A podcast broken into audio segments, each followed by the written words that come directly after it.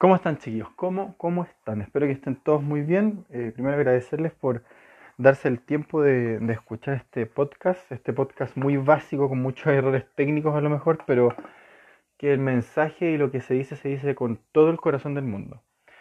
Eh, hoy día quiero hablarles de la perspectiva, de defender la perspectiva culinaria de cada uno. Y esto es un tema que pega para todos lados. ¿Y, por qué pega para todos lados? Porque en definitiva la cocina o la gastronomía es un arte. Y las artes son muy subjetivas. Independiente de que hayan técnicas culinarias que, que a mí me gusta enseñarla, eso no quiere decir que esa sea la forma única y exclusiva para preparar ese alimento. Voy a, voy a hacerlo más metafóricamente. Por ejemplo, el video que hice, un video de papa, de cómo se cocina la papa. Esa es la técnica correcta para que la papa quede con esa textura, con una textura más cremosa, para que se aprovechen más nutrientes. Pero puede existir un plato que a lo mejor no necesita esa textura y quiere que realmente quede con una textura guapa porque queda arenosa y eso aporta al plato que en definitiva tiene otras cosas que complementan con esa textura. No sé si me explico. A lo que voy es lo siguiente. Ninguna receta es absoluta, ninguna técnica es absoluta. Entonces ustedes dirán, ¿cómo mierda cocino? Bueno, aquí va lo de siempre, su paladar, su perspectiva. Lo que ustedes quieren hacer es lo que tienen que presentar. Y el, problema más grande que tienen de repente los cocineros, y en especial los que estamos empezando, es que no sabemos cómo hacer un buen, eh, buen asado, por ejemplo. Más allá de las técnicas que obviamente que nos dictan cómo hacer correctamente para poder eh, llegar a ese resultado que se quiere, ¿cierto? Que es que llegue una carne blanca, nos mareamos tanto que, que al final le hacemos caso al de al lado. Y el de al lado tiene una perspectiva distinta de cómo se cocina y tú estás aplicando las tuyas y mezcláis las dos, güey, que a la cagá. Porque al final no lográis nada. Y lo peor de todo es que cuando terminaste de hacer ese asado, o cualquier preparación, estoy dando un asado como un ejemplo, no sabéis en qué chucha te equivocaste. Y aquí, y por, por eso les estoy diciendo que lo más importante cuando uno está cocinando es defender tu perspectiva de cocina. Por eso es importante también saber qué quiero lograr llegar a preparar. Y por eso también es importante tener imaginación. Y esos son otros temas que después voy a profundizar, pero si ustedes quieren hacer unos tallarines y quieren que el tallarín quede eh, al dente, que quede sabroso, que quede con cierto sabor a laurel, con un poco de sal, que se mezcle bien con la boloñesa, una boloñesa eh, eh, agridulce, ¿cierto? Que le da el tomate con ciertos condimentos, pero a ustedes no les gusta tanto condimento, así que lo más natural posible, y esa es su perspectiva, y tratan de potenciar naturalmente las cosas, y lo defienden, y hacen un plato a la raja, eh, eso lo tienen que hacer con sabiendo perfectamente qué hacen de principio a fin. Perfectamente tienen que controlar todo lo que están haciendo. ¿Qué está produciendo cada una de las etapas de cocción de ese plato para que lleguen a ese resultado? Y por eso digo que todo esto se resume en defender tu perspectiva y en especial respetar tu paladar. Y aquí viene el segundo punto. Respetar el paladar es tan importante, chiquillos, que a mí esto me enseñó a, darme cuenta que, mi paladar, mi paladar es un genio de la, de la cocina. Mi paladar me dice perfectamente si algo está bien o está mal. Mi boca tiene tantas sensaciones y sensibilidades cuando estoy comiendo algo que sé perfectamente cuando algo está mal o bien según mi forma de, ver la gastronomía. Obviamente, ahí insisto, no es mi verdad absoluta, pero, pero el paladar de ustedes lo tienen que respetar mucho, lo tienen que valorar mucho. Si a ustedes su paladar les dice que esa comida que están ustedes preparando está con poca sal, le echan más sal porque su paladar se los dijo. Es así, es sagrado, es como un dios.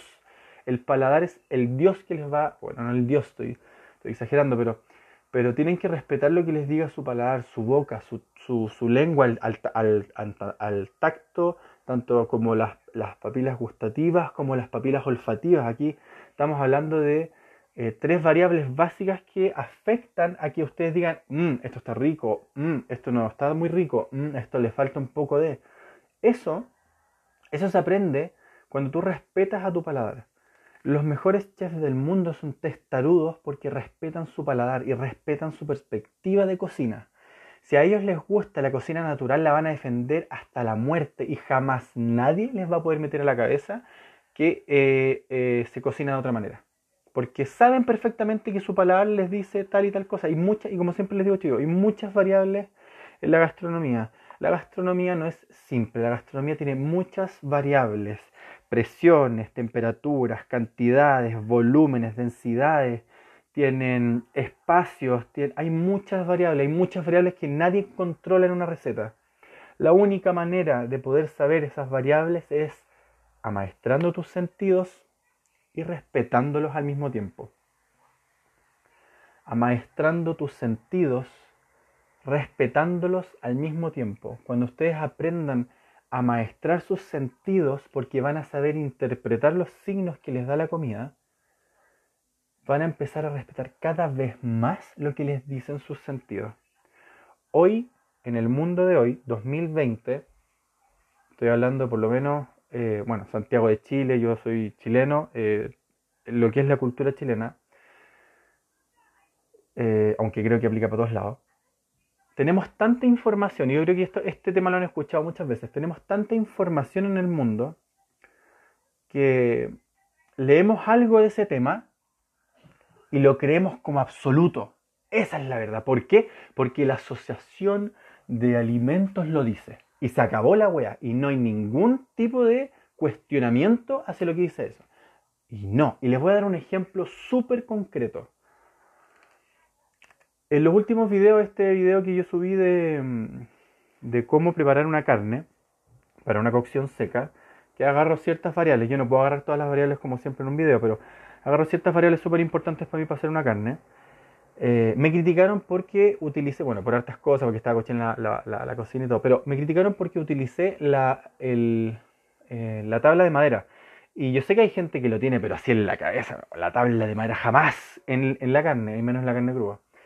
Sí tiene una lógica, la lógica es que la madera tiene grietas y esas grietas se eh, humedecen y todo donde haya humedad hay microorganismos, ¿cierto? Ya. Ok. Además de eso, lo avala la asociación de, no me acuerdo cuál de todas estas weas, pero la asociación de limpieza que todos los, cocineros y, los restaurantes tienen que pescar. ¿ya? No puedes usar cosas de madera porque forman microorganismos y la wea. Yo me importa, pero es que una verdadera raja, mucho cariño, pero me importa una verdadera raja lo que me diga la asociación chilena, porque una estoy cocinando en mi casa, así que puedo hacerlo. Segundo, si el día de mañana tengo un restaurante, puta, voy a tener que evaluarlo porque obviamente me voy a tener que ceñir a, las reglas, pero, pero, pero yo ahora que estoy en mi casa, yo hago lo que yo quiero. Y, a, lo que voy es lo siguiente. La madera, la madera es para mí y para mi experiencia, es mucho más limpia que un pedazo de plástico. Y, por qué les digo esto? El pedazo de plástico, las, las tablas de plástico, se vuelven más hediondas, agarran más microorganismos, también hacen grietas y no tienen algo que la madera sí tiene. Y salió en un documental que no me acuerdo ahora el nombre, pero ahí está la, la, profesional que era una especialista en producción de quesos, era una monja que hacía queso. Y esta monja lo hacía en maderas. Y la madera estaba pero, pero llena de microorganismos por alrededor. Y pero la magia de la madera. Y esto es lo que obviamente las asociaciones no ven. Y esto es lo que la gente se compra. Y aquí viene toda esta, esta vuelta que les estoy dando el, el porqué. La madera tiene, eh, no me pregunten qué, porque no tengo idea, pero la madera tiene em, ciertos microorganismos naturales que evitan ciertos otros microorganismos patógenos. ¿ya? Eso en definitiva les da el por qué a mí, por ejemplo, se me pone menos hedionda la, la madera. Nunca, nunca he tenido que echarle cloro a una madera. Nunca. Porque la madera tiene olor a ajo, tiene olor a verdura, a lo mejor tiene olor a carne, pero jamás ha tenido olor a pudrición y yo uso madera, la lavo y la dejo escurrir y después la guardo. Eh, y, debe ser por eso. Y es por, eso digo que por mi experiencia, para lo que yo uso, jamás me ha pasado nada. Por ende, yo sí cuestiono un poco la asociación de seguridad, de salud y todo lo que quieran. Eh, y la gente no. La gente escucha lo que está afuera en Internet. Em, y, y, aquí es donde yo les estoy tratando de decir es que eh, lo mejor que tenemos nosotros como seres humanos lo más valioso que tenemos nosotros como seres humanos, lo estamos limitando y lo estamos opacando porque tenemos exceso de información afuera que tiene tres miles de sellos que dicen que esto es verdad, que es real, que aquí, que allá, weón, que tiene estrella Michelin, que tiene el sello Propime, que tiene, weón, ese weón no le podéis cuestionar nada. No, weón, le podéis cuestionar todo, weón, todo le podéis cuestionar a ese weón. Hoy día están los parámetros hechos para que una masa no se no erre. Pero cuando uno sabe utilizar sus sentidos, que es lo mágico, ustedes van a poder ver las 10.000 variables que existen en una preparación de cocina sin necesidad de escuchar tanto una regla sin cuestionarla. A lo mejor es complejo lo que les estoy diciendo, pero en realidad esto que trato de transmitir es difícil transmitirlo porque, em, bueno, yo estoy aprendiendo a comunicar también. Hay cosas y errores míos de comunicación que he ido mejorando, pero, pero en definitiva, y ojalá, si no me entienden, me puedan preguntar en, Instagram, que estoy más, más, abierto a escuchar y a responder más rápido. Eh, los sentidos hoy día que tenemos nosotros los estamos opacando por esta tremenda cantidad de información. Confiamos nada o poco en nuestros sentidos. Y nuestros sentidos nos dan, son las herramientas más poderosas que tenemos para poder, para poder hacer cosas y arte como esta, como la gastronomía. Y esto en realidad aplica para muchas cosas, pero, pero la gastronomía, que es, que es, lo que a mí me aboca, eh, se hace así, así se creó. Eh, no había información antigua, la gastronomía, la cocina lleva miles de millones de años. Y créanme que los seres vivos que crearon la cocina y que empezaron a cocinar no tenían nada más que sus sentidos. Y ellos desarrollaron sus sentidos e interpretaron al alimento y pudieron cocinar y jugar con distintos platos. Eso para mí es un buen cocinero. Y para eso no tienes que estudiar gastronomía, para eso no tienes que leer miles de folletos, para eso tienes que practicar, para eso tienes que probar y para eso tienes que entender lo que estás haciendo. Y eso te lo van a dar tus sentidos, escuchando, viendo, oliendo, tocando, probando y haciendo todo eso al mismo tiempo y viendo cómo se van modificando las variables. Y como siempre, bueno, utilicen su imaginación. Así que eso, eso, espero que, que haya quedado eh, dentro de todo el mensaje. Em, escuchen, su, escuchen su, su sentido, eh, su paladar es el que les va a decir si está bien o está mal y respeten por sobre todo su perspectiva al cocinar. Su perspectiva al cocinar, la de nadie más.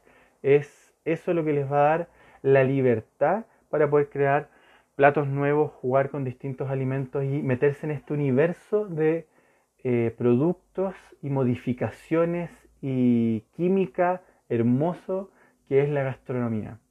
Eh, eso chiquillos, un beso y un abrazo muy grande. Espero que se haya entendido el mensaje y si no, bueno, ya saben, en Instagram estoy más activo. Un beso grande, nos estamos viendo en el siguiente podcast. Chao.